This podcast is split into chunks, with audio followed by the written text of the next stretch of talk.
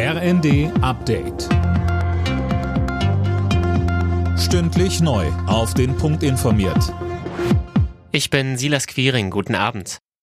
Das israelische Sicherheitskabinett hat nach den jüngsten Anschlägen eine Reihe von Maßnahmen zur Terrorbekämpfung angekündigt. So soll etwa das Waffenrecht gelockert werden, Philipp Rösler.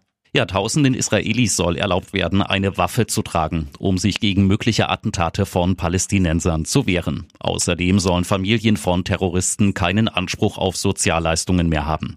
Die israelische Armee hat unterdessen, nach eigenen Angaben, gestern Abend im Westjordanland zwei weitere geplante Angriffe verhindern können.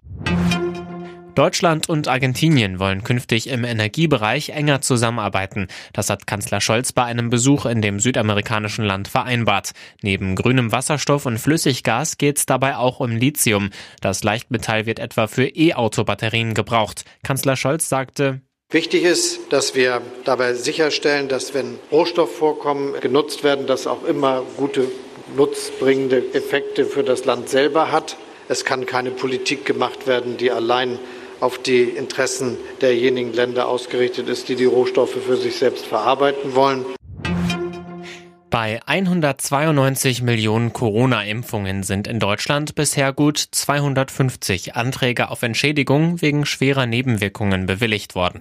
Dazu gehören etwa Herzmuskelentzündungen. Die meisten Bewilligungen gab es laut Welt am Sonntag in Bayern und NRW.